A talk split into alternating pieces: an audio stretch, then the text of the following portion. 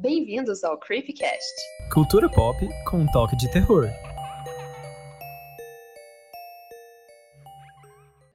Oi, pessoal, eu sou a Marina. Ei, pessoal, eu sou o Pedro. E nesse episódio a gente vai falar de um tema que a gente preparou com muito carinho, um assunto que tem tudo a ver com o nosso podcast, que são as Sim. creepypastas. Não sei se todo mundo sabe o que é creepypasta, mas o que é uma creepypasta? Creepypasta é um termo em inglês designado para as pastas bizarras, que seriam os arquivos bizarros, né? Uhum. De histórias que são criadas e o intuito delas é parecer real e chegar até um certo ponto que a gente se questiona se elas são de fato reais ou se elas são inventadas. Uhum. né? E a creepypasta, ela fez parte, assim, de um- uma época, né? Foi, foi uma era, assim, das creepypastas, em que foi mais ou menos quando a internet ficou bem popular, Sim. né? Que a gente começou a ter mais rede social. E tinham muitas dessas histórias que as pessoas criavam e muitos se questionavam a origem se- sem saber se seria real, se não. E muitas vezes que aparecia uma creepypasta, a gente só sabia que era creepypasta porque tava em algum canal chamado creepypasta. Uhum. Porque senão, se aparecesse assim no Orkut da vida, a gente ficava, gente, mas isso aconteceu? Sim. Ou... então, muita coisa que a gente conhece hoje foi baseada em algum, alguma creepypasta, tem algumas bem famosas, né? Uhum. E, tipo, o Slender, que a gente até já comentou aqui, Sim. né? Que ele faz mais ou menos parte dessa época da creepypasta e tal. E... Bem, é mais ou menos isso, né? Uhum. É, complementando isso que a Ama falou, eu acho legal também, que além dessa questão de pasta, né, de ser uma coisa. É um termo bem da internet, assim, né, que, enfim, existe na vida real, mas a internet usa com outro sentido. Também tem aquela coisa do inglês, que, de copy-paste, né, que é tipo copiar e colar. Sim. E que tem a ver também com as creepypastas, porque elas são uma história quase de criação coletiva, assim. Geralmente ela se É inicia verdade. pela mente de uma pessoa, né? Uma pessoa cria, igual a gente explicou no episódio do Slender. Se você não ouviu ainda, volte lá pra ouvir, que é muito bom. Que uma pessoa. que um cara ele criou a partir de um concurso e tal, mas ele meio que inventou o Slender. Só que a partir disso, como caiu na internet, as pessoas foram criando mais lendas, mais histórias. E a história foi se divergindo. E é engraçado porque parece um pouco até com folclore, assim, né? Com, enfim, histórias de contos de fadas, essas coisas, porque eles saem de uma origem e hoje em dia existem várias versões. E o pessoal, esse episódio que a gente trouxe, a gente escolheu basicamente fazer o quê? A gente vai ler pra vocês três creepypastas que a gente selecionou e também comentar de uma série que adaptou pra TV, algumas delas, e aí a gente vai explicar melhor quando a gente for falar sobre ela vocês vão entender, né, Má? Exatamente. É, para quem não está se aguentando de curiosidade, a série chama Channel Zero. Pra quem estiver interessado de ver a série antes de escutar o nosso episódio, Isso. Tem na Amazon Prime, Uhum. tá? São quatro temporadas, a quarta temporada não tem na Amazon. É. Então, assim, é, mas. Ah, eu escuto o nosso episódio, depois assiste, tá Sim. A gente não vai dar muito spoiler da série, né, mas a gente vai ler as creepypastas, mas lembrando que a série ela é uma adaptação livre, assim. Então ela pega Exatamente, elementos exatamente. das histórias, mas, assim, até que vocês vão ver, não tem muito como dar spoiler de creepypasta, porque elas são umas histórias que não são necessariamente lineares, né? Sim. Até porque é só como se fosse uma base, né? Sim. Pra, pra série em si, né? Uhum, com certeza. Ok. É, e aí, pessoal, pra começar, a gente pegou uma que é a primeira temporada da série, né? Que chama Candle Cove. E a gente vai trazer pra vocês, porque a série ela tem, como a Má falou, quatro temporadas e essas temporadas elas foram selecionadas. é, selecionaram, né, na verdade, algumas dessas creepypastas mais famosas. Então, Candle Cove é uma creepypasta que teve bastante repercussão. Ela foi meio que lançada na internet, de certa forma, em 2009. E o autor, ele se chama Chris Straub. E ele é um quadrinista. E aí, depois disso, enfim, a série foi, a história foi se desdobrando até criar várias vertentes, imagens, vídeos, um monte de coisa que também ajudam a criar essa experiência, né, mas assim, da creepypasta. Sim. Geralmente ela tem uma coisa meio que comunica entre formatos, né? Não é só o texto, às vezes tem imagem, às vezes tem vídeo, às vezes tem Sim. música. É uma coisa bem típica da creepypasta, assim, né? Porque também, inclusive, era a época do Tumblr, que Uhum. vinha, assim, uma parte da história de uma creepypasta e uma foto. Uhum. Então, acho que foi a época que o pessoal começou a fazer mais montagem, essas coisas. Então, creepypasta tá sempre envolvida, assim, com uma imagem muito real, né? Uhum. Inclusive, é, vai ter aqui umas imagens que a gente tá colocando no nosso Instagram. Pessoal, sigam a gente, arroba creepy.cast. Estão lá as nossas imagens de apoio. Acho que desse episódio não vão ser muitas, né? Mas vão estar lá. Que elas parecem bem reais, essas montagens, Sim. né, Pedro? Que eles fazem da creepypasta, assim. Eu acho muito legal. Eu acho que o grande trunfo das creepypastas é justamente o que a Má falou no começo, que mesmo que você saiba que é uma ficção, parece uma coisa tão real, assim, sabe? Que você fala, gente, Uhum. mas não é possível que isso não existiu, assim, sabe? Sim, exatamente. E a gente fica pensando assim, será? Se pra não existir, seria muito impossível. Exatamente. Porque a gente se convence. Eu, pelo menos, eu- eu sou completamente influenciável nesse quesito. Eu leio uma creepypasta, eu até me pergunto, gente, mas será que... Inclusive, eu fiz isso hoje, né, Pedro? Sim, eu também fico bem com essa pulga atrás da orelha. Porque são histórias que elas têm uma coisa que eu não sei explicar. Eu acho que a Má também sente isso. E eles conseguiram até passar isso pra série, depois eu vou falar sobre. Que é uma- um sentimento de estranheza, assim. Não é só o medo, Uhum. não é só o susto, não é só a escrita de um conto de terror. Mas é uma sensação bizarra, sabe? Dá um sentimento esquisito de familiaridade, de. Não sei, parece que você já viu aquilo em algum lugar, sabe? Isso que dá mais medo. Eu acho que o que é legal, assim, que acontece, inclusive, com a série Channel Zero, é que, tipo assim, a gente tenta entender o que tá acontecendo. E eu acho que isso é muito cativante. Sim. Porque não começa um negócio assim, ah, tá, é isso. Tipo, sei lá, estamos falando de, sei lá, lobisomem. E a gente já sabe o que, que é. Não, é uma coisa completamente nova. Normalmente as Sim. creepypastas são assim, né? Tipo, tirando as que a gente já conhece, obviamente. Mas elas têm esse negócio de ser uma coisa totalmente nova e a gente tentar entender, assim. Porque também é tão creepy, né? É tão, é tão bizarro. Como que certas coisas vão acontecer e parece, conforme a gente vai lendo, vai vendo, é completamente plausível. que É bem Uhum. legal, né? Sim. Ok, então vamos começar. Vamos lá, lendo a nossa primeira, né, Má? Isso, lembrando então que essa daqui é da primeira temporada de Channel Zero. É, essa creepypasta que a gente vai estar lendo, pessoal, ela é um fórum, tá, de debate. Então, pra quem não sabe o que é fórum, não lembra o que é, são, é como se fosse uma conversa, tá, tipo no chat, assim.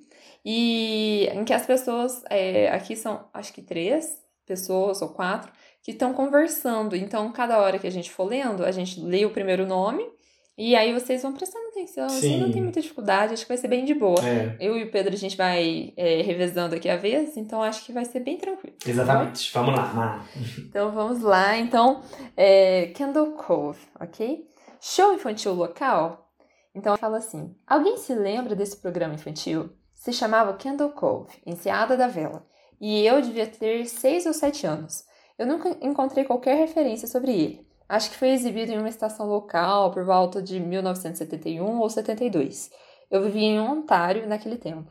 Eu não me lembro em qual estação, mas me lembro que passava num horário estranho, tipo 4 da tarde. E aí o Mike comentou: Parece muito familiar pra mim. Eu cresci fora de Toronto e tinha 9 anos de idade em 1972. Kendall Cove hum, era sobre piratas? Eu lembro de uma marionete de pirata na boca de uma caverna conversando com uma menina. Sky. Sim, ok. Não sou louco. Lembro do pirata Percy. Eu me lembro sempre que tive medo dele. Parecia que ele era feito a partir de peças de outros bonecos, negócio de baixo orça- orçamento. Sua cabeça parecia de uma boneca de porcelana antiga. Parecia uma antiguidade que não pertencia bem naquele corpo. Eu não me lembro qual estação que passava. Jerry. Desculpe ressuscitar esse tópico antigo, mas eu sei exatamente que programa você quer dizer, Sky. Acho que Kendall Cove foi ao ar apenas alguns meses em 1971, não 1972. Eu tinha 12 anos e o assisti algumas vezes com meu irmão. Era no canal 58, mas sei lá de que estação que era. Minha mãe me deixava mudar para ele após o noticiário. Deixe-me ver o que mais me lembro. Se passava na Enseada da Vela, Kendall Cove. E era sobre uma menina que imaginava ser amiga dos piratas. O navio pirata era chamado de Laughingstock. E o pirata Percy não era muito bom pirata, porque ele se assustava muito facilmente. E havia música de um calliope tocando constantemente. Não lembro o nome da menina. Janice ou Jade ou algo assim. Acho que era Janice. Sky.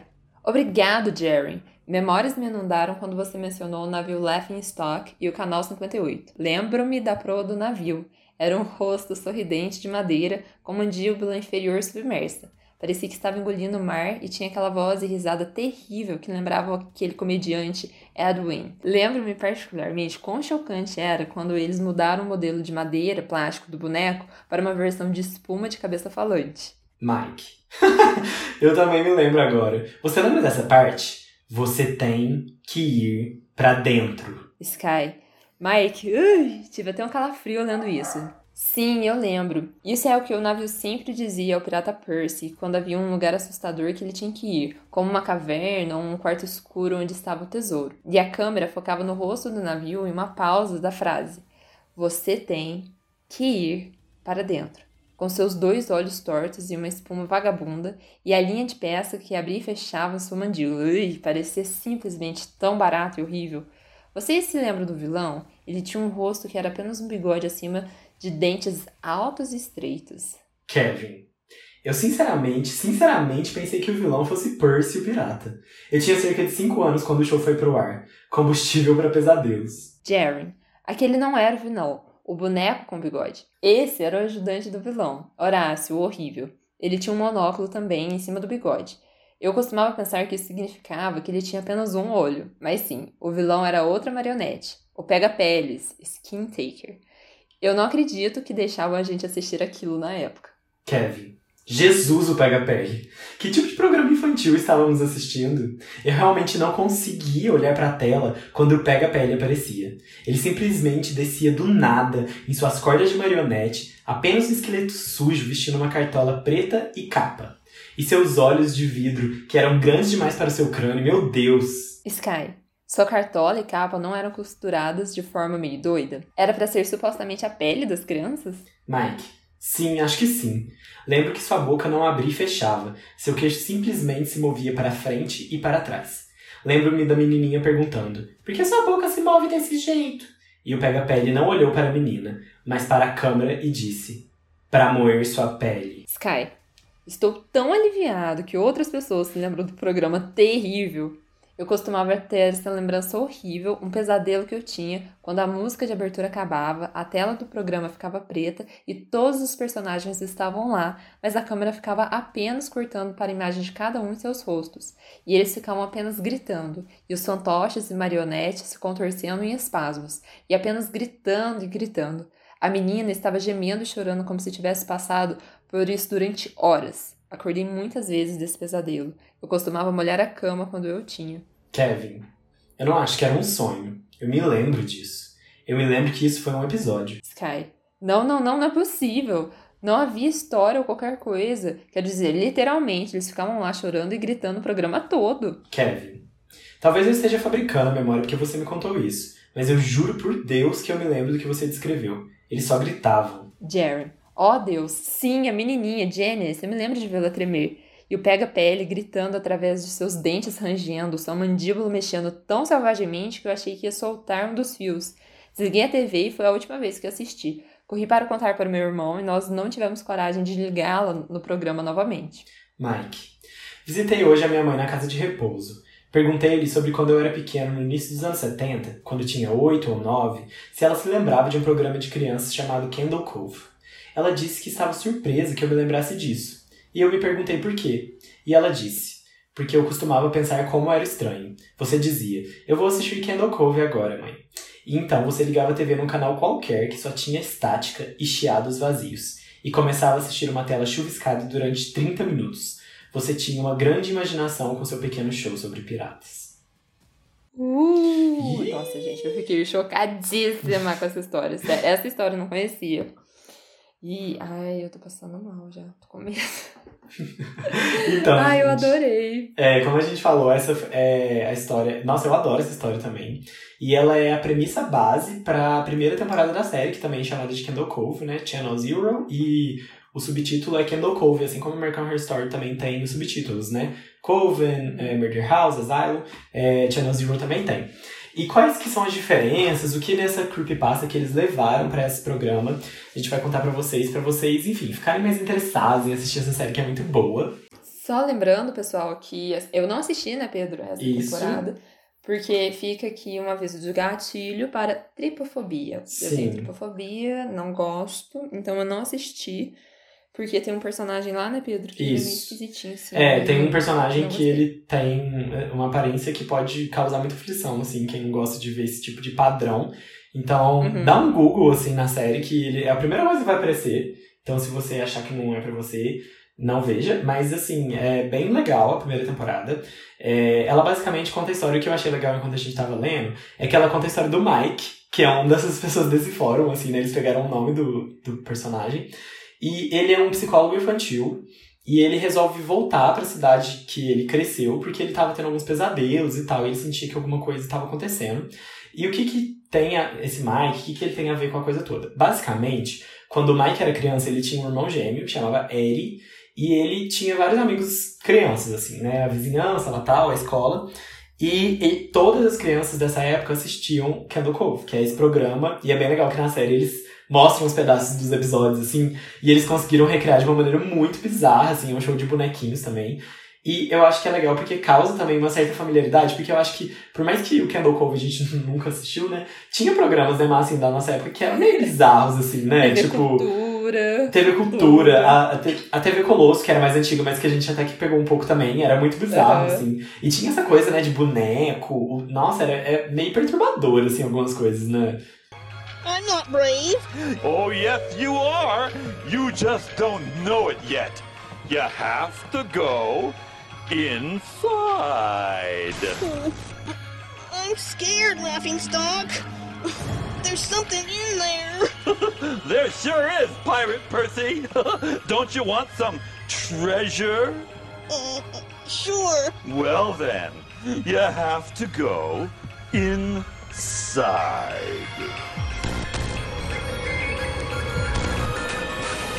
Ah, é só pra gente parar de pensar, assim, Castelo Ratimbu, eu amo, né? Mas é tão bizarro. É, né? é muito bizarro, tipo... assim.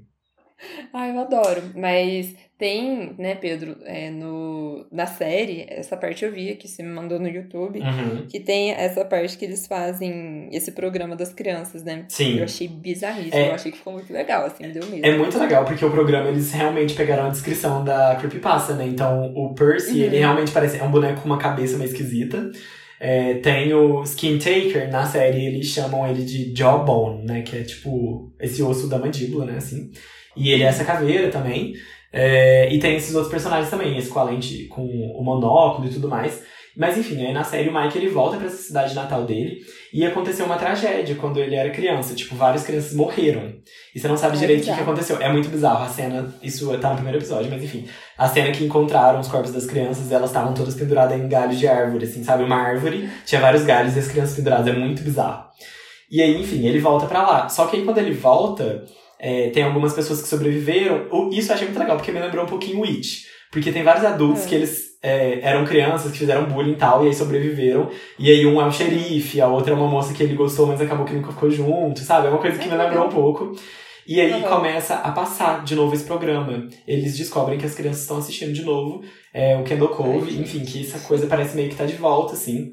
E aí tem esse mistério, né? Dos assassinatos das crianças, das coisas que começam a acontecer de novo. E é bem legal, assim, pessoal. Uma coisa que a gente não comentou, mas que eu acho que é uma super vantagem da série, é que cada temporada só tem seis episódios. E eu particularmente é adoro, assim, porque eu acho que é super suficiente para contar as histórias. E, enfim, não fica aquela enrolação, a história tem começo, meio e fim, né, Mar? Sim, eu, o que eu achei muito legal é que é uma série muito pouco comentada, né? Super pouco. E ela é muito bem feita. Muito. Eu não posso falar da primeira temporada, mas eu com certeza posso falar da segunda e da terceira. E assim, ela é muito bem feita em todos os quesitos, né? Uhum. Tipo, desde, sei lá, é, enredo, assim, porque eles pegaram super bem as creepypastas, escolheram, Sim. assim, eu achei que eles escolheram muito bem, uhum. e eles conseguiram trabalhar em cima daquilo, até a iluminação, gente, os atores são muito bons, muito eu achei bons. que super encaixou, ambientação, assim, eu achei muito legal, e o que, não sei, né, da primeira, mas o que me deixa meio assim, é que na segunda e na terceira tem muitas cenas de silêncio, né? Uhum. Então você vê que é uma série que não tem pressa. Sim. Ela vai te cozinhando, assim, ela vai né, uma marinada, assim, uhum. você vai ficando ali assistindo e se envolvendo. E eu achei, inclusive, que ela é pesada por causa desse tom, assim, uhum. sabe? Tipo, que você, de repente, você tá totalmente imerso nas histórias e. Nossa, é muito legal. E aí, você até se questiona, né? Eu tava assistindo a segunda temporada, eu tava me questionando. Gente, mas isso aqui, peraí, é a série, não é. Tá, é uma creepypasta. Ok. Então, Sim. eu achei bem legal, assim. É, é bem legal. E também umas, uns, alguns méritos que eu acho legal ressaltar é que tudo, e concordo com tudo isso que a Emma falou, também, eu não sei direito como que funcionou o processo de produção da série. Porque, como a gente falou, ela tem quatro temporadas e ela foi ao ar de 2016 até 2017. Então, eles lançaram uma temporada a cada semestre. Mas eu achei muito interessante que cada temporada tem um tom muito distinto, assim. Então, Uhum. tem iluminação diferente, atores diferentes, músicas diferentes. Parece que foi feita por uma equipe diferente. Eu não sei confirmar essa informação, mas se não foi, eu achei muito bem feito, mas se foi também achei muito legal eles darem cada temporada na mão de uma pessoa, porque deu pra trazer coisas novas, assim. Então, se talvez você viu a primeira e não gostou tanto, pode ser que você goste da segunda, mas algumas coisas que eu acho importante começar ter em mente, assim, de você começar a assistir No Zero, o primeiro é você não ficar tentar racionalizar, não tentar ficar racionalizando demais as coisas, porque são coisas meio bizarras e muitas vezes não tem explicação, né, mas assim, elas simplesmente acontecem. Uhum. E Só vai, só assiste, só vai, continua. só assiste. E uma coisa que um ponto positivo da série que eu achei é que todas as, todas as temporadas têm um conflito psicológico muito interessante, assim. Isso é uma coisa que a gente sempre vê em filme de terror, quase. Mas na série eles trouxeram isso muito bem delimitado, assim. Então, por exemplo, na primeira, o Mike, ele tem essa questão que o irmão dele já morreu, então ele virou até psicólogo infantil por conta desse trauma. Então tem toda essa construção do personagem, assim, que ele é atormentado pelo passado dele, a relação dele com a mãe é muito tensa. Então esses conflitos que eles conversam também com a trama sobrenatural, achei muito interessante como todas as temporadas têm isso. A gente pode até ressaltar depois que a gente lê É. as outras, né, Má? É, Pedro, eu acho que isso que você falou é atormentado. Eu achei que essa palavra ficou muito legal, porque é o que acontece na segunda temporada, na terceira, imagino que na quarta também. É, eles têm um tormento, né? Até mesmo na terceira temporada, que já já a gente vai falar, não é uma, a coisa em si, mas o tormento que Sim. aquela coisa gera. Exatamente. Então, assim. É, nossa, gostei. É, parece que assim, se você for levar muito pro lado metafórico, parece muito que a, a questão, a grande questão sobrenatural da série, ela conversa diretamente com essa aflição dos personagens, né? Dessa grande aflição de cada personagem de cada temporada. Sim, sim. Ai, nossa, eu, e o que eu achei muito legal também, que a gente ainda não falou, você só comentou, cada temporada são atores diferentes, né? Uhum. Não, tem, não é que nem American Horror Story, que são um atores elenco, fazendo né? personagens diferentes. Exatamente. É mais como se fosse um Black Mirror da vida, só que né, uma temporada inteira, assim, Sim. com atores diferentes. É, uma coisa que eu queria destacar, já apesar de a gente não ter entrado nas outras temporadas ainda, é que essa primeira temporada não foi minha favorita. Eu gostei bastante porque a história é muito bizarra, eu acho que eles souberam executar. Mas eu achei que ela tem alguns problemas de ritmo, assim, sabe? Ela tem alguns episódios que são bem mais parados e aí fica um pouco difícil, assim, tanto que eu uso o TV Time pra marcar série, né, que eu assisto. E lá é legal porque dá pra ver a, a avaliação média dos usuários. Então eu vi que o primeiro episódio da primeira temporada foi o da primeira temporada mais baixa nota, assim, com mais baixa nota. E aí o pessoal comenta assim, ah, o segundo episódio melhorou, então é legal que isso também dá pra ter um termômetro da audiência. Mas é, eu acho que isso também vai sendo corrigido ao longo das outras temporadas, porque eu já achei o ritmo da segunda e terceira bem melhor. E se fosse pra mim dar uma nota, assim, pra, na primeira temporada, acho que eu daria 3, assim, 3 de 5, porque ela De cinco. de 5, isso. Porque ela é bem legal, mas ainda tem espaço pra ter melhorias ali, assim, sabe? Entendi, entendi. Ah, que legal. Eu não assisti, eu não sei se eu quero assistir, por mais que dê pra pular, né? Eu não, não gosto, não me sinto confortável. Sim. assim, então acho que eu não vou ver. É, não, é, é bom evitar, porque assim, também a gente gosta de terror pra se divertir tudo, não pra fazer mal pra cabeça, Uhum. assim, né? A gente gosta de ter um medinho, mas tem coisa que às vezes a gente fica mal, então não é legal, assim, né? É. Bom, ok, então vamos pra Sim. segunda. Ai, vamos pra segunda, que Então- assim, nossa, é muito Ai, boa, já vamos gente, começar. Essa temporada, ela entrou no meu coração. Eu Nossa, gostei demais. Sim. Então, a segunda temporada é a No End House, que é como se fosse a Casa Sem Fim, né?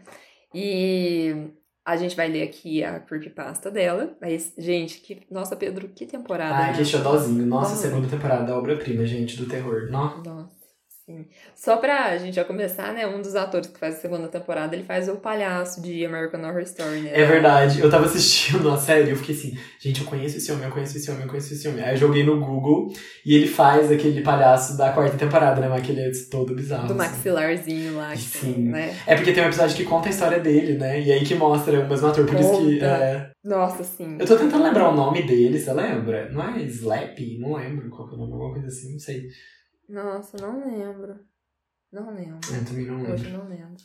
Mas enfim. Enfim, então, é, é, essa creepypasta foi criada pelo Brian Russell, tá? Pessoal, depois a gente vai deixar nas nossas referências no Instagram e também aqui no, no podcast, é, em qualquer plataforma que você esteja ouvindo, tá? Da onde a gente tirou todas essas creepypastas Sim. que a gente tá lendo, tá bom? Porque não é só de um site, foram de alguns sites, Uhum. tá certo? Ah, então, vamos lá. Ei, gente, tudo bem? Aqui é o Pedro do Futuro com um recadinho. Só para avisar pra vocês que essa creepypasta que a gente vai ler, né, a No End House, a gente optou por ler só seis das nove salas que o personagem atravessa, porque era uma creepypasta muito extensa e como a série ela reduziu de nove para seis o número das salas, a gente resolveu só ler seis salas também. E a gente vai disponibilizar depois o lugar onde você pode terminar de ler a história se você se interessar, beleza? Então vamos lá. Vamos lá. Então, essa é, é diferente, tá, pessoal? É um texto mais corrido, então a gente vai intercalando leitura também, mas não é um, um diálogo. Isso. Deixe-me começar dizendo que Peter Terry era viciado em heroína. Nós éramos amigos no colégio e continuamos ser depois que eu graduei. Note que eu disse eu. Ele saiu depois de dois anos passando de ano raspando. Depois que eu me mudei dos dormitórios para um pequeno apartamento, eu não vi Peter muito. Nós conversamos online algumas vezes. Tinha uma época em que ele não ficava online por cinco semanas sem parar. Eu não estava preocupado. Ele era um cara bem notório e ainda era viciado, então eu simplesmente assumi que ele tinha parado de se importar. Então, uma noite, eu o vi entrar no chat. Mas antes que eu pudesse iniciar uma conversa, ele me mandou uma mensagem. David, cara, precisamos conversar. Foi então que ele me contou sobre a casa sem fim. Ela tinha esse nome porque ninguém nunca tinha alcançado a última saída. As regras eram muito simples e clichê. Chegue à última sala da construção e você ganha 500 dólares. Tinha nove salas no total. A casa estava localizada fora da cidade, mais ou menos 4 milhas da minha casa. Aparentemente, Peter tinha tentado e fracassado. Ele era viciado em heroína e sabe-se lá o que mais. Então eu pensei que as drogas haviam ganhado dele e que ele tinha fugido de um fantasma de papel ou algo do tipo. Ele me disse que seria demais para qualquer um a casa, que era normal, eu não acreditei nele. Eu contei para ele que iria checar na próxima noite, eu não importava o quanto ele tentasse me convencer a não ir. 500 dólares parecia uma ótima oferta. Eu tinha que ir. Eu saí na noite seguinte. Quando eu cheguei, eu imediatamente percebi algo estranho sobre a construção. Você já viu ou leu algo que não devia ser assustador, mas por alguma razão um arrepio corria pela sua espinha? Eu caminhei até a construção e o sentimento de inquietação simplesmente se intensificou enquanto eu abria a porta da frente. Meu coração bateu mais devagar e eu deixei um suspiro de alívio escapar de mim enquanto eu entrava. A sala parecia um lobby de um hotel normal, decorado para o Halloween. Uma placa estava colocada no lugar de um trabalhador. Nela estava escrito: Sala 1 por aqui. Oito a mais vem depois. Chega no final e você vence. Eu dei uma risada e atravessei a sala em direção à primeira porta. A primeira área era praticamente risível. A decoração parecia parte do Halloween de um Kmart, completa com fantasmas de pano e zumbis animatrônicos que imitavam grunhidos estáticos quando você passava por eles. No final havia uma saída. Era a única porta além do que eu havia atravessado. Eu abri o caminho através das teias de aranhas falsas e abri a porta para a segunda sala. Eu fui cumprimentado por Neva enquanto eu abri a porta. Essa sala definitivamente estava mais avançada em termos de tecnologia. Eles não tinham somente uma máquina de fazer névoa, mas um morcego estava preso ao teto e voava em círculos. Assustador. Eles pareciam ter uma música de Halloween que alguém encontraria numa loja de 99 centavos que estava tocando em looping em algum lugar da sala. Eu não vi o som, mas eu presumi que devia ser algum aparelho sem fio. Eu pisei em cima de alguns ratos de brinquedos que estavam espalhados por ali e andei com o peito inflado até a próxima área. Eu alcancei a maçaneta e meu coração afundou até minhas pernas. Eu não queria abrir essa porta. Um sentimento de pavor me atingiu com tanta força que eu mal conseguia pensar. A lógica retornou a mim após alguns momentos aterrorizantes e eu espantei-o e entrei na próxima sala. Na sala 3, as coisas começaram a mudar. Na superfície, ela parecia uma sala normal. Havia uma cadeira no meio de um piso feito de madeira. O único abajur no canto fazia um trabalho ruim ao iluminar a sala, criando sombras através do piso e das paredes.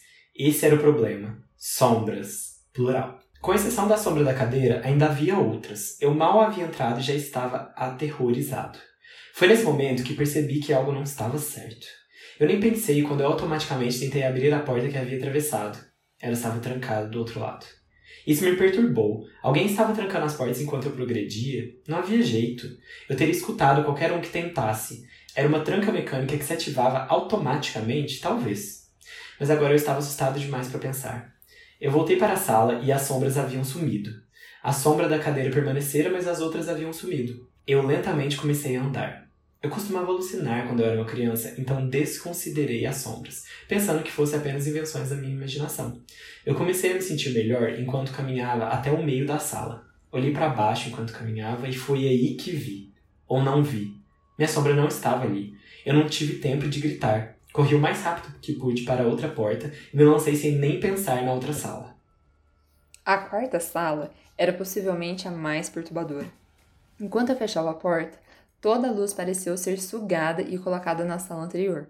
Eu fiquei lá, envolto pela escuridão, sem poder me mover. Eu não tinha medo do escuro e nunca tive, mas eu estava absolutamente aterrorizado. Toda a visão havia escapado de mim. Eu estava com a minha mão na frente da minha cara, e se eu não soubesse o que estava fazendo, jamais poderia dizer o que estava acontecendo. A escuridão não descreve isso. Eu não podia ouvir nada. Era um silêncio mortal. Quando você está numa sala à prova de som, você ainda consegue escutar sua própria respiração. Você pode escutar você estando vivo. Eu não podia. Eu comecei a cambalear para frente após alguns momentos. Meu coração batia rapidamente, sendo a única coisa que eu podia sentir. Não dava para ver porta alguma. Não tinha certeza se tinha uma agora. O silêncio foi quebrado por um zumbido baixo. Eu senti algo atrás de mim. Eu me virei selvagemente, mas eu mal podia ver meu nariz. Porém, eu sabia que aquilo estava ali. Não importa quão escuro estivesse, eu sabia que alguma coisa estava ali. O som ficou mais alto, perto. Parecia ter me encurralado, mas eu sabia que, seja lá o que estivesse fazendo, o som estava na minha frente e estava se aproximando. Eu dei um passo para trás. Eu nunca havia sentido esse tipo de medo. Eu não consigo descrever medo de verdade. Eu não estava com medo do fato que iria morrer. Eu estava com medo da alternativa. Eu tinha medo do que essa coisa tinha guardado para mim. Então as luzes brilharam por um segundo e eu vi. Nada.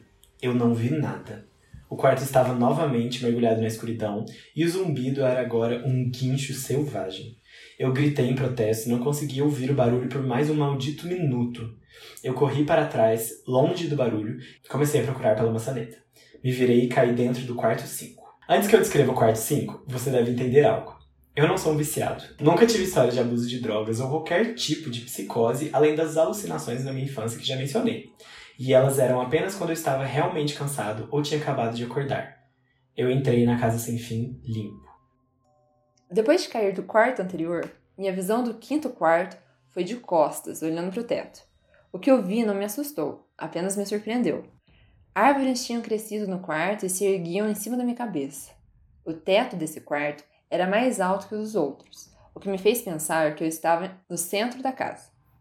Me levantei do chão, me limpei e olhei ao redor. Era definitivamente o maior quarto de todos. Eu sequer conseguia ver a porta de onde eu estava. Os vários arbustos e árvores devem ter bloqueado minha linha de visão da saída. Neste momento, eu notei que os quartos estavam ficando mais assustadores, mas esse era um paraíso em comparação ao último. Também presumi que o que estava no quarto 4 ficou lá, eu estava incrivelmente errado. Conforme eu andava, comecei a ouvir o que se poderia ouvir de uma floresta. O barulho dos insetos se movimentando, dos pássaros voando, que pareciam ser as únicas companhias nesse quarto. Isso foi o que mais me incomodou. Eu podia ouvir os insetos e os outros animais, mas não conseguia vê-los. Comecei a me perguntar quão grande era essa casa. De fora, quando eu caminhei até ela, parecia como uma casa normal. Era definitivamente a maior parte da casa, já que tinha quase uma floresta inteira. A abóbada cobria a visão do teto, mas eu presumi que ele estava lá, por mais alto que parecesse. Eu também não via nenhuma parede. A única maneira que eu sabia que ainda estava dentro da casa era por causa do chão compatível com os outros quartos. Pisos escuros de madeira. Continuei andando na esperança de que a próxima árvore que eu passasse revelaria a porta. Depois de algum momento de caminhada, senti um mosquito no meu braço. O espantei e continuei. Um segundo depois, Senti cerca de mais 10 deles em diferentes lugares da minha pele. Senti eles rastejarem por cima e para baixo nos meus braços e nas pernas, e alguns deles foram para o meu rosto. Eu me agitava freneticamente para espantá-los, mas eles continuavam rastejando. Eu olhei para baixo e soltei um grito abafado, mais um granido para ser honesto. Eu não vi um único inseto. Nenhum inseto estava em mim, mas eu consegui senti-los. Eu via eles voando pelo meu rosto e picando minha pele mas não conseguia ver nenhum inseto. Me joguei no chão e comecei a rolar descontroladamente. Eu estava desesperado e odiava insetos, especialmente os que não conseguia ver ou tocar, mas eles conseguiam me tocar e estavam por toda parte. Eu comecei a rastejar. Não tinha ideia de para onde estava indo. A entrada não estava à vista e eu ainda não tinha ideia de onde estava a saída. Então eu apenas rastejei. Minha pele se contorcendo com a presença desses insetos fantasmas. Depois do que pareceu horas, eu achei a porta. Agarrei a árvore mais próxima e me apoiei nela. Eu dava tapa nos meus braços, pernas, sem sucesso. Tentei correr, mas não conseguia. Meu corpo estava exausto de rastejar e lidar com o que quer que tivesse no meu corpo. Eu dei alguns passos vacilantes até a porta, me segurando em cada árvore para me apoiar. Estava a poucos passos de distância quando eu ouvi o zumbido baixo de antes. Estava vindo do próximo quarto e era mais profundo. Eu quase podia senti-lo dentro do meu corpo, como quando você está do lado de um amplificador em um show. A sensação dos insetos em mim diminuiu quando o zumbido ficou mais alto. Assim que eu coloquei a mão na maçaneta, os insetos se foram completamente. Mas eu ainda não conseguia girar a maçaneta. Eu sabia que se eu soltasse, os insetos voltariam, e eu não voltaria para o cômodo 4. Apenas fiquei ali, minha cabeça pressionada contra a porta marcada com o número 6, minha mão trêmula segurando a maçaneta. O zumbido era tão alto que eu não conseguia nem ouvir meus pensamentos. Eu não podia fazer nada além de prosseguir. O quarto 6 era o próximo e ele era o inferno. Fechei a porta atrás de mim, meus olhos fechados e meus ouvidos unindo. O zumbido me rodeava. Assim que a porta fechou, o zumbido se foi. Abri meus olhos e a porta que fechei sumira. Era apenas uma parede agora. Olhei em volta em choque. O quarto era idêntico ao terceiro. A mesma cadeira e lâmpada, mas com a quantidade de sombras corretas dessa vez. A única diferença é que a porta de saída tinha sumido. Como eu disse antes, eu não tinha problemas anteriores nos termos de instabilidade mental, mas no momento eu senti como se estivesse louco. Não gritei, não fiz nenhum som. No começo eu arranhei suavemente. A parede era resistente, mas eu sabia que a porta estava ali em algum lugar. Eu apenas sabia que estava. Arranhei onde a maçaneta estava, arranhei a parede freneticamente com ambas as mãos, minhas unhas começaram a ser lixadas pela parede. Caí silenciosamente de joelho. O único som no quarto era o meu incessante arranhar na parede. A porta estava lá. Eu sabia que estava apenas lá. Sabia que se eu pudesse passar pela parede. Você está bem? Pulei no chão e me virei rapidamente. Me encostei contra a parede atrás de mim e vi que falou comigo. E até hoje me arrependo de ter me virado. A garotinha usava um vestido branco que descia até os tornozelos. Ela tinha longos cabelos loiros que desciam até o meio de suas costas, pele branca e olhos azuis. Era a coisa mais assustadora que eu já tinha visto. E, nem, e eu sei que nada na vida será tão angustiante como o que eu vi nela. Enquanto eu olhava, eu via a jovem menina, mas também via algo mais. Onde ela estava, eu vi o que parecia ser um corpo de um homem maior que o normal e coberto de pelos. Ele estava nu da cabeça ao dedão do pé, mas sua cabeça não era humana e seus pés eram cascos. Não era o diabo, mas naquele momento poderia muito bem ter sido. Sua cabeça era a cabeça de um carneiro e o focinho de um lobo. Era horrível e era como a menininha na minha frente. Eles tinham a mesma forma. Eu não conseguia realmente descrever, mas eu via os dois ao mesmo tempo. Eles compartilhavam o mesmo lugar no quarto, mas era como olhar para duas dimensões separadas. Quando eu olhava a menina, eu via a coisa. E quando eu olhava a coisa, eu via a menina. Eu não conseguia falar, eu mal conseguia ver. Minha mente estava se revoltando contra o que tentava processar. Eu já tive medo antes na vida, e eu nunca tinha estado mais assustado do que quando fiquei preso no quarto 4. Mas isso foi antes do sexto. Eu apenas fiquei ali, olhando para que quer que fosse que falou comigo. Não havia saída. Eu estava preso lá com aquilo. Então ela falou de novo. David, você deveria ter ouvido. Quando aquilo falou, eu ouvi palavras da menina, mas a outra coisa falou através da minha mente, numa voz que nunca tentarei descrever. Não havia nenhum outro som, a voz apenas continuava repetindo a frase de novo e de novo na minha mente e eu concordei. Eu não sabia o que fazer, estava ficando louco, e ainda assim eu não conseguia tirar os olhos do que estava na minha frente. Caí no chão. Pensei que tinha desmaiado, mas o quarto não deixaria isso acontecer. Eu apenas queria que isso terminasse. Eu estava de lado, meus olhos bem apertados e a coisa olhando para mim. No chão, na minha frente, estava correndo um dos ratos de brinquedos do segundo quarto. A casa estava brincando comigo. Mas por alguma razão, ver esse rato fez minha mente voltar de onde quer que ela estivesse e olhar ao redor do quarto. Eu sairia de lá. Estava de determinado a sair daquela casa e nunca mais pensar sobre ela novamente. Eu sabia que esse quarto era o inferno e eu não estava pronto para ficar lá. No começo, apenas meus olhos se moviam. Eu procurava pelas paredes por qualquer tipo de abertura. O quarto não era muito grande, então não demorou muito para que eu checasse tudo. O demônio continuava zombando de mim, a cada vez a voz mais alta, com uma coisa parada lá. Coloquei minha mão no chão e fiquei de quatro, e voltei a explorar a parede atrás de mim. Então vi algo que não podia acreditar. A coisa estava agora diretamente nas minhas costas, sussurrando como eu não deveria ter vindo. Eu senti sua respiração na minha nuca, mas me recusei a me virar. Um grande retângulo foi riscado na madeira, com um pequeno entalhe no meio dele. E bem na frente dos meus olhos eu vi um set que tinha inconscientemente feito na parede. Eu sabia o que era. Quarto 7 estava bem onde o quarto 5 estava momentos atrás. Nossa, hein, Pedro, que tenso! Gente, nossa, esse conto é muito. A, a, forma como ele é escrito. Eu não sei se essa questão da, das salas também, né, que cria uma coisa assim, porque vai sempre aumentando o perigo. E eu acho que isso deixa a gente muito curioso, né, pra saber o que, que vai acontecer Sim. depois. Mas, nossa, é muito instigante. Sim, como a gente diz, pessoal, tem a continuação, tá? Ele vai passar por mais três uh, salas. Uhum. Mas a gente não vai ler tudo aqui, porque é uma creepypasta muito extensa. Sim, apesar de e legal. A Sim, a gente quer fazer um comparativo com a série, né? Uhum. A série tem seis salas, então a gente parou na sexta sala. Uhum. E eu achei muito legal. Porque, por mais que seja diferente, né, Pedro? Porque aqui as salas são diferentes da, da série. Sim. Mas pegou o mesmo. Espírito, assim, né? É, exatamente, conseguiu abordar do mesmo jeito, eu me senti dentro da casa. Uhum. Gostei, nossa. Sim, eu achei legal que a série ela busca construir um contexto por trás das creepypastas, né? Porque as creepypastas, elas começam. É, é, assim, elas não têm um background, né? E pra uma série não dá pra você fazer isso. Então eu achei legal que, por exemplo, na série, eles colocaram que a casa é como se fosse uma coisa meio de tipo um parque de diversão, né? Ela é uhum. uma casa como se fosse uma casa do terror que é itinerante. Então faz muito sentido, assim, né? Porque no, no, no, na creepypasta escrita não tem esse background, não fala muito bem o que, que era. E também essa questão de ser uma espécie de parque de diversão também já dá motivação para os personagens irem lá como uma forma de brincadeira, né? Porque, porque que alguém é... iria nessa casa, assim. E que faz sentido, né? Porque assim, é, aqui a gente não encontra muito sentido, até mesmo pela rapidez, né? Sim. Que tem que ser para leitura. Mas no caso da série, o que eu acho bem legal, né, pessoal, assim, é, é o fato de é, são todos adolescentes e conta mais ou menos a história conforme né, o caminhar da série vai contando a história de cada um dos personagens, né? Sim. O que é muito legal. Então, assim, a gente vai entendendo o que cada um viu. E para quem não assistiu, pretende assistir, só um pequeno spoilerzinho.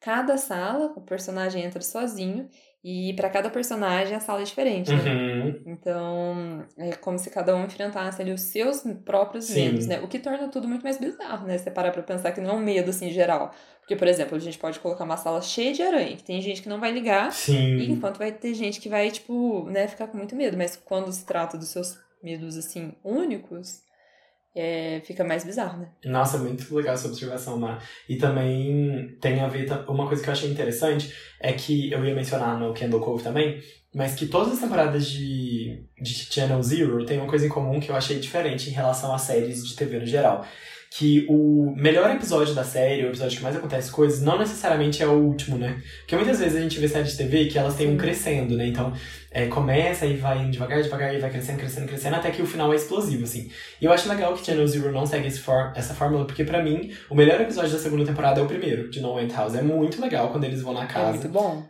Uhum. Eles conseguem construir, assim, enfim, tipo, uma curiosidade ao mesmo tempo que eles conseguiram criar uma coisa muito perturbadora. É muito perturbadora. As músicas, eu acho muito legal na primeira cena. Eu não vou contar o que, que é a primeira sala, mas quando você vê ela a princípio, ela é uma sala normal.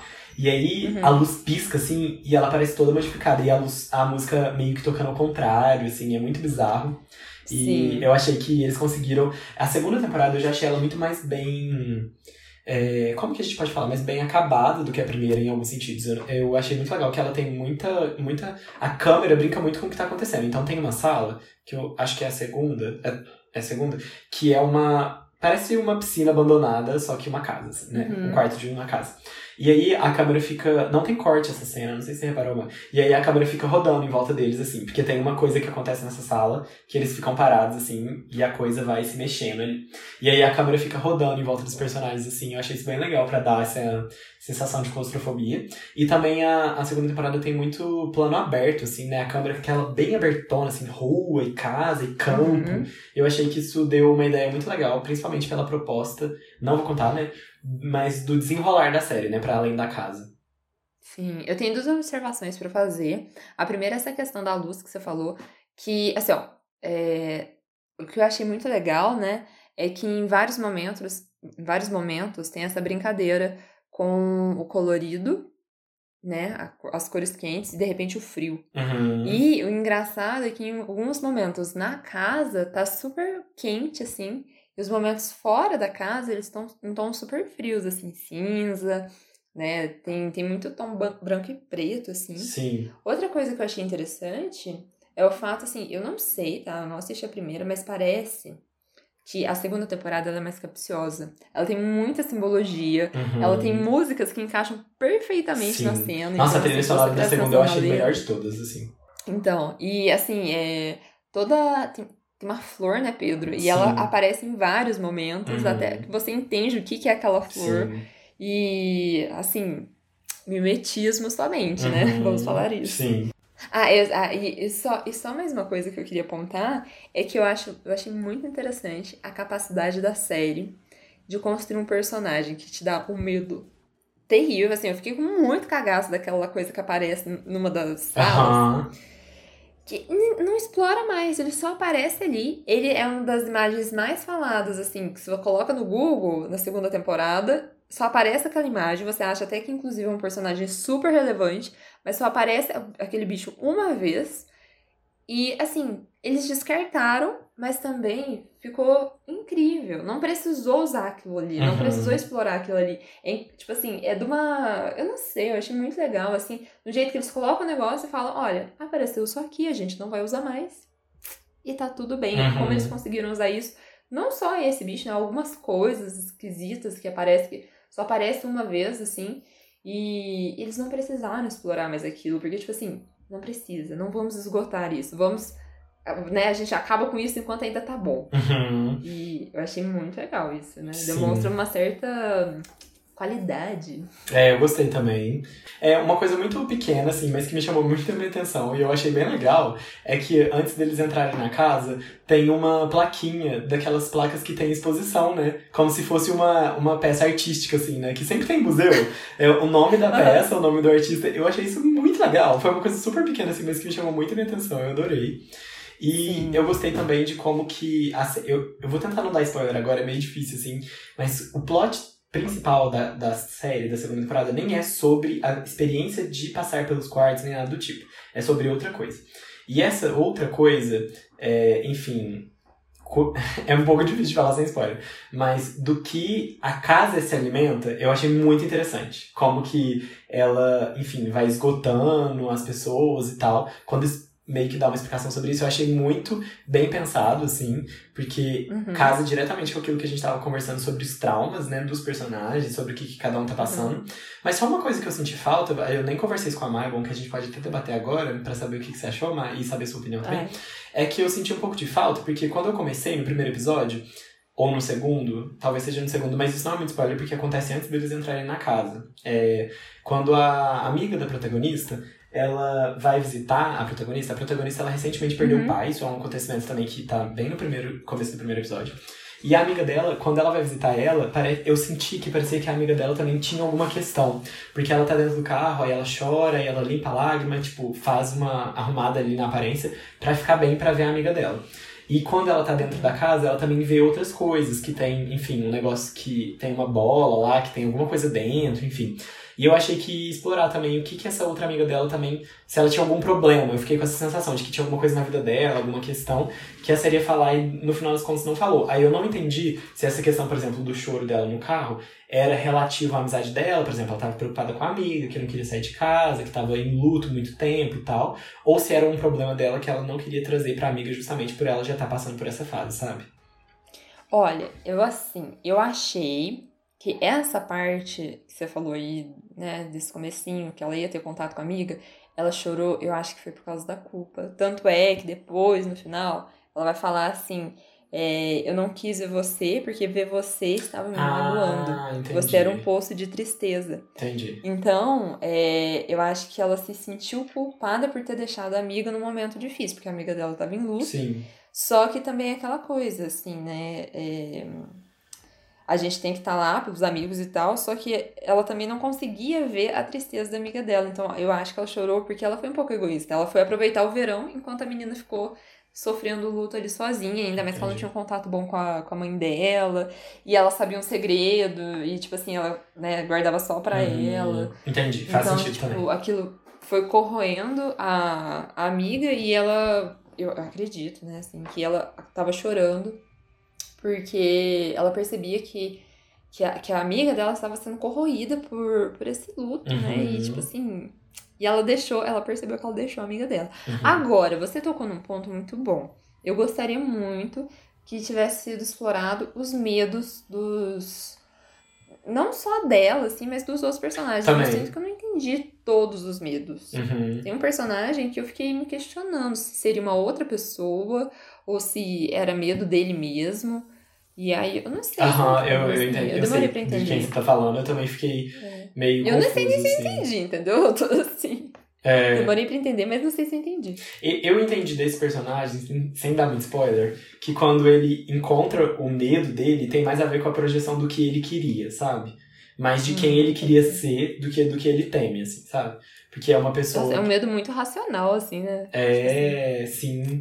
É, eu, eu, pense, eu vi que ele se via muito. Ah, eu queria ser essa pessoa, sabe? E aí, Aham. enfim, acontecem coisas sobre isso. Mas eu achei a segunda temporada muito boa. Eu achei ela bem superior. Não bem superior, mas eu achei que ela conseguiu melhorar muitas coisas que pra mim eram defeitos da primeira temporada. Principalmente essa questão de, de ritmo e tal, porque é um ritmo muito bom. Você assiste, você fica querendo muito ver o que, que vai acontecer. A segunda temporada já é bem mais, mais gore, assim. A primeira ela é muito clean, ela não é tão violenta, assim. Ela tem lá suas Uhum. cenas de violência, mas ela não é uma, uma temporada muito gore, assim. A segunda acho que ela já pega mais pesado, assim, tem umas cenas bem nojentas. Mas eu acho que isso dá um- todo um peso, assim, pra temporada que pra mim ficou bem interessante. E, assim, o grande trunfo pra mim da segunda temporada é eles terem conseguido criar uma casa que nossa, assim, é muito bizarro. É perturbador, é bizarro, ao mesmo tempo você fica querendo muito saber qual que vai ser a próxima sala, assim, é interessante, sabe? Eu Sim. gostei muito disso. E tem um episódio que eu não vou dar spoiler, mas que eles precisam retornar pra casa, né? E eu achei legal, porque do jeito que é feito, eu imaginei que eles iam passar pelas salas ao contrário. E aí, não, eles Uhum. começam de novo, eu achei muito legal, assim, porque eu achei que ia ser 6, 5, 4, 3, 2, 1. E aí, na verdade, não, é 1, 2, 3, 4, 5, 6 de novo, sabe? Eu achei muito chique. É, bem legal. Nossa, é muito bacana, né? Como se a, se a casa se projetasse pra quem estivesse entrando. Exatamente, exatamente isso. E, mas uma coisa que eu acho muito legal também é o interessante, né? A personagem principal da temporada é a casa, Sim. né? E, tipo assim, e, só que o que é legal é que a gente desvenda a casa no começo. Sim. né? A gente já a gente passa por todas as salas junto com os personagens no começo. Então, tipo assim, você já sabe o que é a casa. Só que mesmo assim a casa é muito bizarra. Ou seja, é, é de uma. Eu não sei, é meio que genial isso, Sim. assim. Eles fizeram um negócio que não ficou pouca coisa, porque isso às vezes é um erro, né? Eles colocaram o negócio assim num pedestal, tipo, nossa, casa bizarra, não sei o quê. Mas não, não caiu, ficou. A casa, só ter passado pela casa só aumentou o medo pela casa. Só Uhum, isso. Sim. E eu fiquei com muito mais medo de passar por aquilo lá. Uhum. E eu achei muito bacana, e que nem você falou no começo, né, Pedro? A, a discussão ali não tá sobre a casa. A gente tem um personagem principal que é a casa, mas a discussão não é sobre a casa. A discussão envolve todos os outros rolês, assim, que a casa gerou, né? Uhum. E tem uma outra coisa muito legal que eu achei que, de alguma certa maneira, é, a série conseguiu materializar memórias. Eu achei muito legal isso. Uhum. Sim. Nossa, eu achei muito fera. Ah, é- achei, é- é bem legal mesmo. Poético, E assim, né? eu achei o final da. Eu gostei muito do final da segunda temporada, assim, da- das últimas cenas. Não sei se você vai lembrar, mas tem umas cenas muito bonitas, assim. É, principalmente relacionada à resolução, né, da história. Eu achei muito legal. A primeira temporada ela tem um final um pouco mais. é, aberto, assim, do que a segunda, eu achei. Uhum. Mas eu gostei muito do final da segunda temporada. Eu achei bem emocionante, assim, o último episódio. E, nossa, a segunda pra mim já foi, assim, cinco estrelas. Achei cinco de cinco, achei muito boa. E achei, para além de tudo isso que a gente já falou, eu gostei muito de como que as pessoas que foram responsáveis pela série conseguiram traduzir tudo isso pra uma série de seis episódios, sabe? Conseguiram traduzir o sentimento da creepypasta, mudaram todas as salas e ainda assim mantiveram ela aterrorizante. Conseguiram tratar de vários temas, ter mais personagens, que eu acho personagens mais cativantes do que o da primeira. Então, assim, nossa, eu achei que eles fizeram, assim, milagre com a temporada, sabe? Sim, nossa, definitivamente eu achei que essa foi minha favorita. Tá, eu assisti só a, do- a segunda e a terceira temporada, né? Uhum. Mas essa eu gostei mais dessa que da terceira. A segunda eu gostei bastante também, mas não é minha favorita. A gente ainda vai chegar nela. Ai, meu Deus. Então, agora, podemos passar para a terceira temporada. Sim, vamos pra terceira temporada, que ela é intitulada de Butcher's Block, né, Má? Ela é a adaptação de uma creepypasta de outro nome, né, Má? Isso, exatamente. É, essa creepypasta, a original chama Search and Rascal Woods, né? Que no Brasil seria como se fosse é, uma procura e a, o bosque do resgate. Uhum. Sim. Algo do tipo. É, a gente escolheu não ler essa daqui, pessoal, porque ela é bem diferente do enredo da série.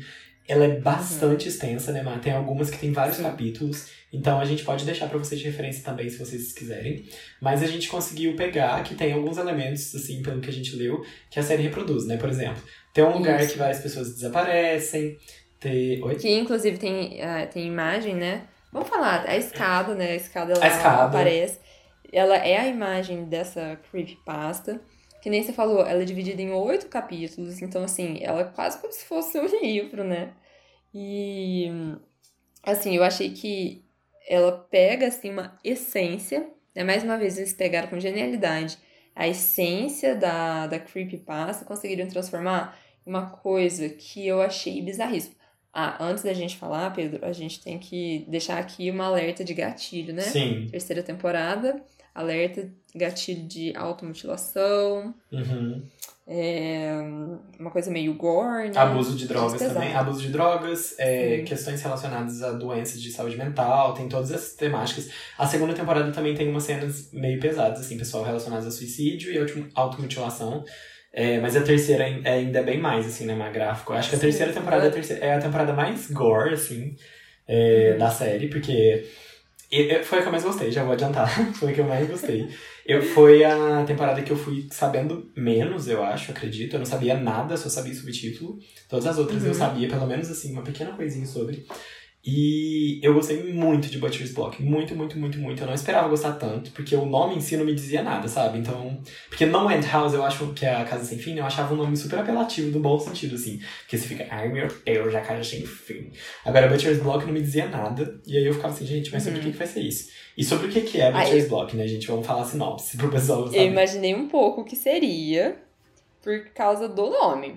Tipo assim, é, né? Porque Butchers é como se fosse açougueiro, né? Sim. Então, como se fosse o quarteirão do açougueiro. Aí eu pensei que ia ser alguma coisa meio massacre da Serra Elétrica. Uhum. né? E foi, né? Um pouco. É, mas eu gostei. Então vamos lá, Pedro. Conta pra gente a premissa. Sim. É, a premissa ela gira em torno de duas irmãs e elas, enfim, passaram por uma situação meio tensa que você não sabe direito o que é no começo. Elas se mudaram para uma cidade pequena do interior dos Estados Unidos e a mais nova ela trabalha numa, ela tem um emprego que é bem semelhante a um assistente social, assim, né, Má? E Uhum. tem um- uma população carente nessa cidade que mora nessa região, né? Que é uma região Uhum. que tem uma fábrica de carnes, é, tipo um açougue, assim, que foi desativado. E é uma região muito perigosa, que tem muita população viciada. Que não tem planejamento, né? Isso, não tem planejamento. Lá não tem segurança, a nenhum. polícia super é, negligencia esse bairro. Então é bem interessante que ela vai pra lá meio que pra cuidar dessas pessoas carentes. E a irmã mais velha, que ela é interpretada pela Líria, do Teen Wolf, né? Que eu amo. Ai, eu adoro. A Holden, ela é maravilhosa. E inclusive eu nunca tinha visto ela em nenhuma outra coisa, ela é muito boa atriz. Ela faz a irmã mais velha, que ela é uma irmã que tem alguns problemas, assim, não vou falar exatamente o que que é, não sei se é spoiler, mas enfim. Ela tem algumas questões bem pesadas de saúde mental e elas se mudam pra casa de uma senhora que ela tá alugando, como se fosse um Airbnb, assim, ela aluga os quartos da casa. E, enfim, coisas estranhas começam a acontecer quando a irmã mais nova vai é, entrevistar uma mãe de uma família desse bairro perigoso que a criança, né, a filha dessa moça tá tentando, tá, vai ser retirada pelo serviço social. Então ela vai lá para conhecer a história da moça, para tentar ajudar ela. Só que aí no meio desse atendimento, tanto a mulher quanto a criança desaparecem. E aí que começa assim meio que a premissa da série, né? Ela tenta ir atrás da moça. Aí tem esse Uhum. tem um bosque assim que de certa forma era um parque que fica nessa região. E é, algumas pessoas às vezes têm alucinações com uma escada que não leva a lugar nenhum, né? Mas só uma escada de mármore, assim, com uma porta. E ela, Uhum. enfim, não tem é, saída, não tem destino, não tem nada. É, e vale ressaltar, assim, que logo no começo já é sabido que a moça não deve nesse barco sozinha, muito menos à noite. Sim. Então isso já gera todo um suspense, né? Sim. E ainda comentam sobre esse bosque, falam que, tipo assim, que as pessoas entram lá e não voltam mais. Uhum. E né, o que dá a impressão, que dá a entender, assim, no momento que tem algum assassino lá, ou alguma coisa, que a gente vai saber depois o que que é, né? Sim. Mas o que já é mega bizarro. E aí, assim, essa menininha, ela logo fala que ela já vai pro bosque. Aí você fica assim, oh meu Deus, essa criança é o demônio. Aham, exatamente. E ela entra no. Ela vai pro bairro à noite na primeira oportunidade que ela tem, né? Eu amo. Mas enfim. é, eu acho que a gente não precisa falar muito mais da história, porque eu acho que o legal é sair descobrindo, assim. Mas por que, que eu gostei tanto dessa temporada? Eu achei que ela foi a temporada mais bem resolvida no sentido de narrativa. Porque quando você descobre as coisas e tal, o que, que tá acontecendo, de certa forma é uma explicação meio simples, só que eles conseguem criar vários elementos dentro dessa narração, dessa narrativa, né? Então, assim, tem uma história que ela parte de um ponto e vai para um ponto. E todos os personagens ali, a partir de algum momento, você entende o que, que eles estão fazendo, o que, que eles estão fazendo e como que eles estão fazendo. São coisas completamente abstratas, que envolvem até ocultismo, assim.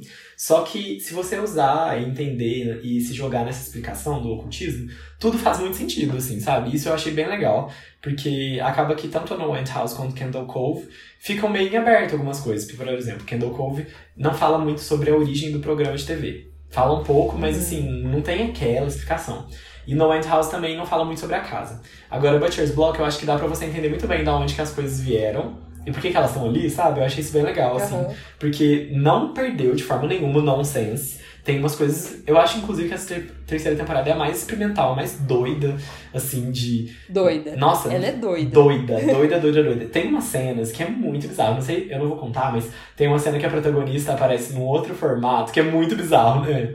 Que ela tá com a cabeça, assim, toda. Ih, meu Deus! Nossa, sim. Aham. Nossa, é muito bizarro, mas eu achei muito Aham. legal, assim, justamente por conta dessa é, possibilidade de explorar essa criatividade. E eu também achei, gente, eu não sei, porque eu não tenho contato e nem sofro do, do assunto. Eu não quero falar, porque eu acho que pode ser spoiler. Mas enfim, tem uma personagem que ela tem uma condição de saúde mental. E eu achei que eles se apresentaram de uma maneira interessante, porque tem uma mensagem muito positiva de assim. é, você não é essa doença. Na minha visão, tá, gente? Eu posso estar errado, por favor, se eu estiver errado, mande mensagem pra gente, porque, enfim, igual eu falei, eu não tenho essa vivência, mas a minha visão do espectador, que só interpretando, eu achei legal, porque eu senti que, assim, cara, você não é essa doença.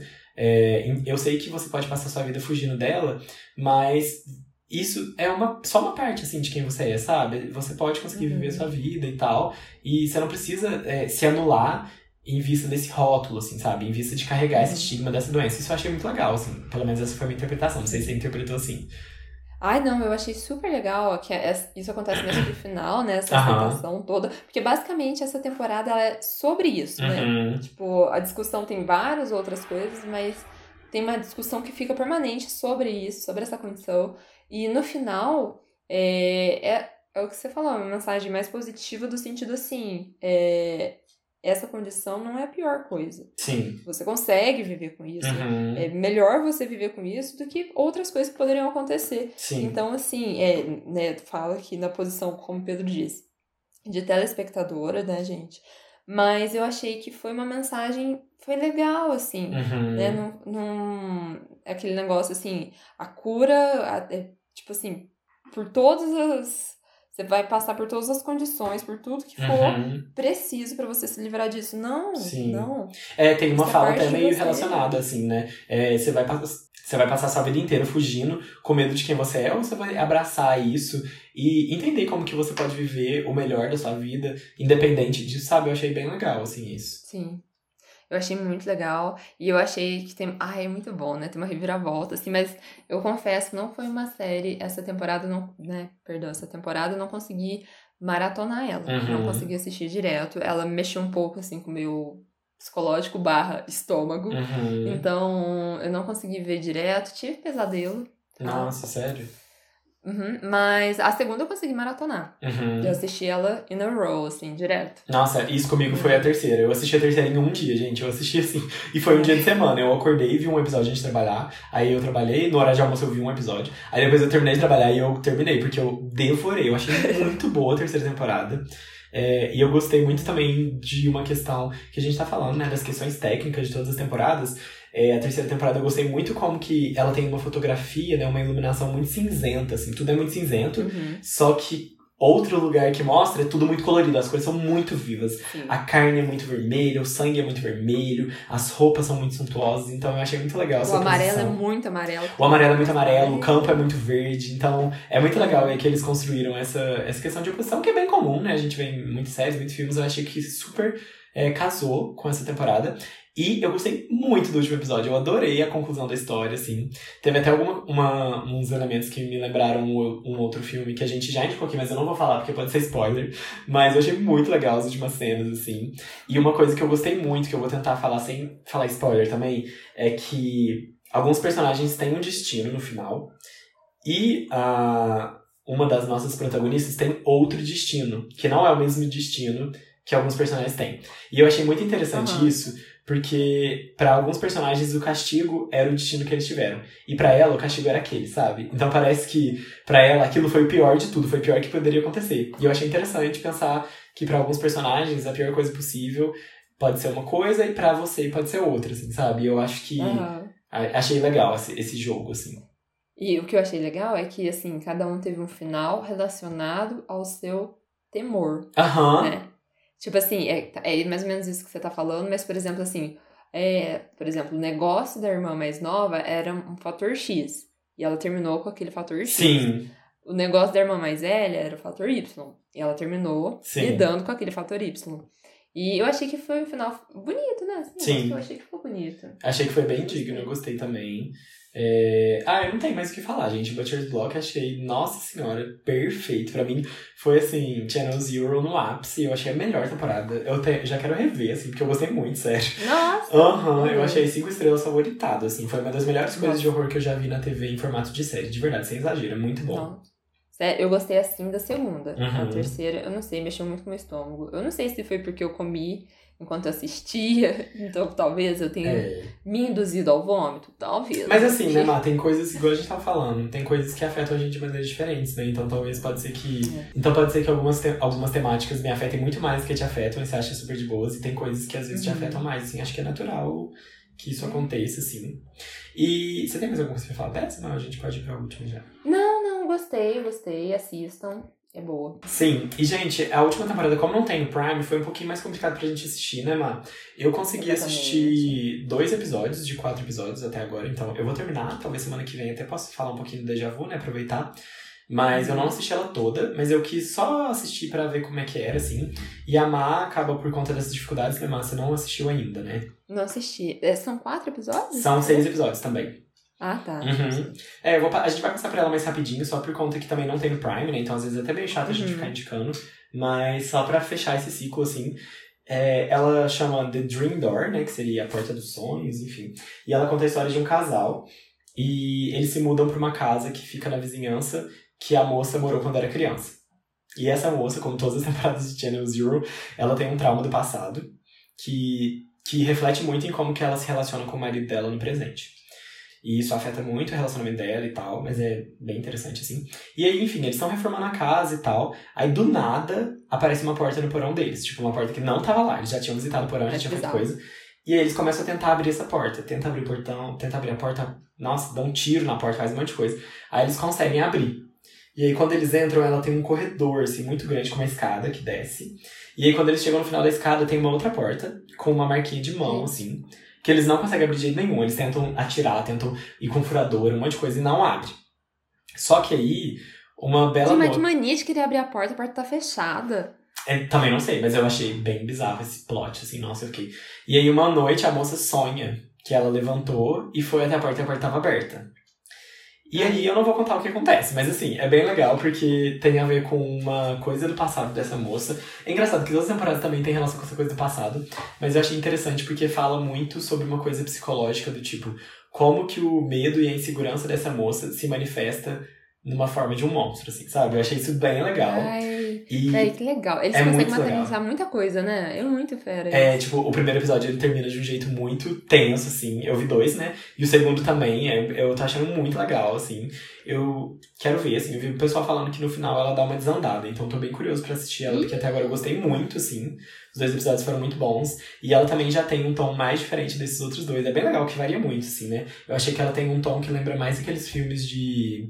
Ah, que, que são mais claustrofóbicos, assim, sabe? Que se passam numa casa e tal. Enquanto, por exemplo, a terceira ela tem aquele coisa super aberto, né? Um bairro, uma floresta e tal. Esse não é tipo uma casa, assim, sabe? Aham. A terceira, ela quase passa por um terror cult, né? Que a gente não gosta muito desse termo. né, Nossa, com certeza.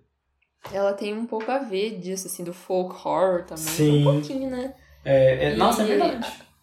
A segunda destoa totalmente disso, né? Sim. Imagino que a primeira É, também. as temporadas elas são muito diferentes entre si, é muito legal isso, assim. A primeira temporada, igual eu falei, tem essa pegada que parece um pouco Stephen King, assim, de ser uma coisa meio é, infantil, meio bizarra, meio distorcida. A segunda já tem Nostalgia também, questão tá falando. total. Oi? Meio da nostalgia também. Sim, né? da nossa, nossa total da nostalgia. A segunda já tem esse outro lado, assim, né? Bem, Uhum. é, enfim, A fantasioso. segunda não assim, parece um né? pouco Euphoria. Tá que Euphoria não é uma série de terror. Não, entendi o que você quis dizer. Parece mesmo. Tem uma cena, inclusive, que eu amei a montagem, eu achei maravilhosa. Que é uma cena que tem um.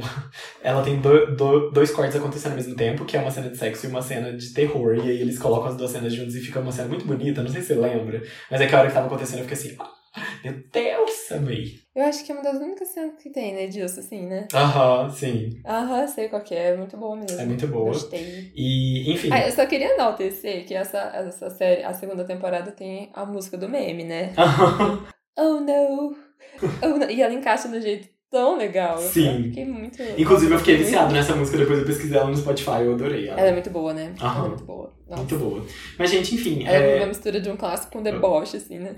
É verdade, é verdade. Mas enfim, gente, é, sobre a quarta temporada foi isso. Eu não vou falar muito porque ainda não terminei ela, mas enfim, no próximo episódio eu trago as minhas impressões rapidinho no nosso déjà vu.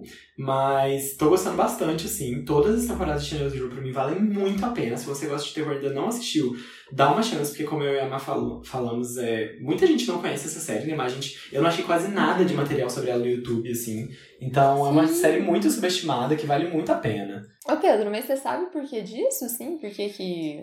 que ela, ela é meio abafada, né? Tipo, o povo não conhece, sabe? Porque... Ela é muito boa. Ela é muito boa pra ser tão, né, desconhecida. Sim, então, eu acho que isso vem de um problema, entre aspas, porque lá fora, é, séries de TV a cabo não tem tanta audiência quanto séries de TV aberta, né? E TV a cabo só quando é HBO, né? Essas coisas assim que a gente já tá cansado de saber. Mas essa série, ela é um- uma série original do Sci-Fi, que é um canal de TV a cabo lá de Ah. fora, que muita gente não tem, né? Então, e aqui no Brasil, ele até tem esse canal na TV, mas é, é um canal muito exclusivo de poucos, poucos pacotes, né? Eu já assinei mais de uma operadora de TV a cabo e nunca teve sci-fi na minha casa. É um canal que sempre tinha que ser o, o pacote master pica das galáxias pra você ter acesso, sabe? Então eu acho que tem um pouco a ver com isso, sim.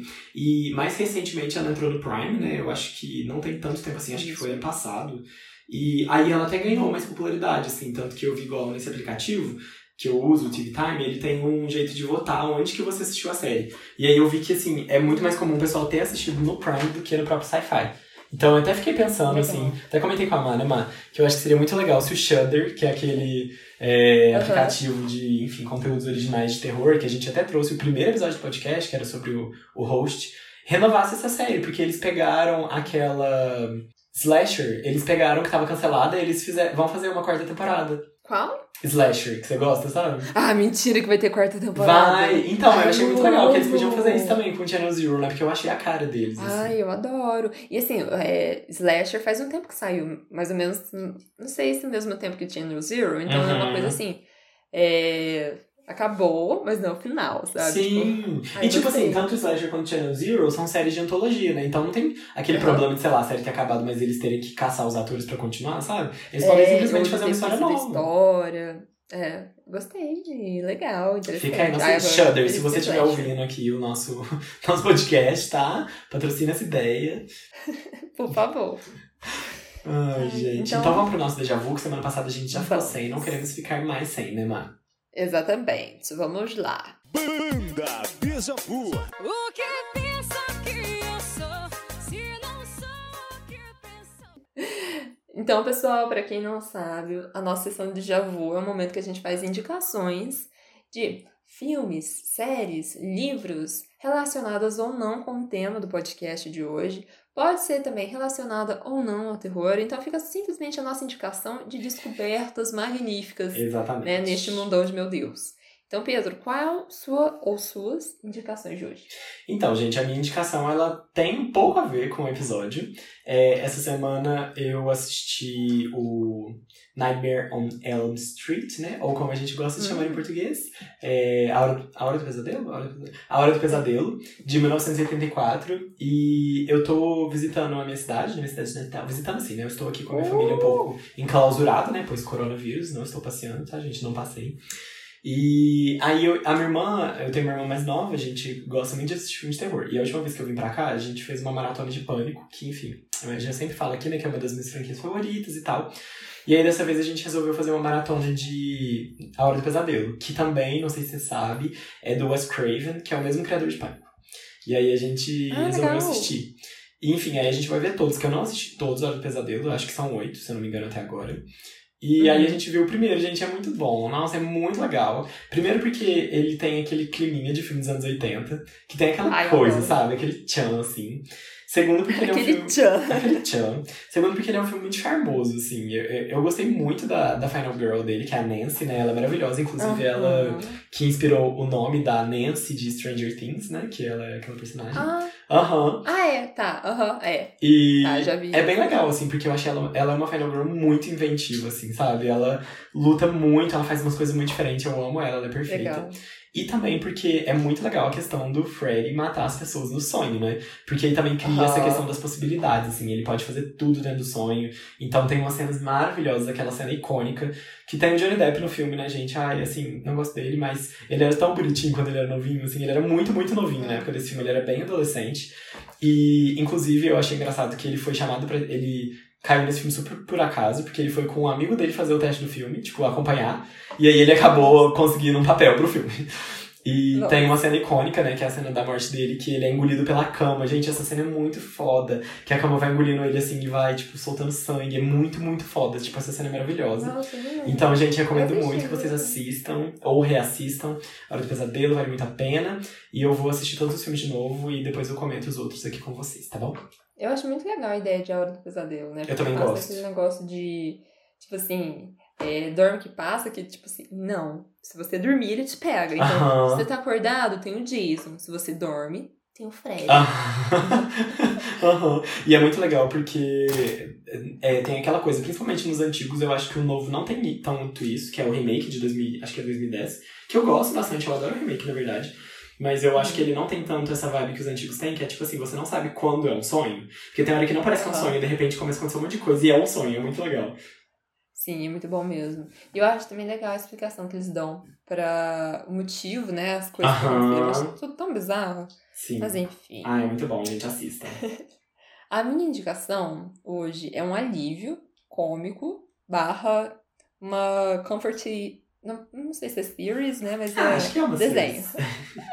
Então, gente, a minha indicação hoje é Desencanto, tá? É uma animação, um desenho que tem na Netflix, tem três partes, como se fossem três temporadas, né? E cada temporada, assim, com uns. Acho que 20 episódios. Nossa, é assim. bastante, achei que era menos. É. E assim, só que os episódios variam de 20 e poucos minutos a 40 e tantos minutos. Uhum. Então, assim, tem episódio que é muito rapidinho, tem episódio que é bem mais extenso. E eu achei muito legal, porque a personagem principal, ela é uma mulher. E, assim, o que eu acho bacana é que, tipo assim, a ambientação se passa num... É como se fosse um conto de fadas, sabe? Uhum. Então, é um castelo. Que a princesa, ela é a Bebum. Ela, tipo assim...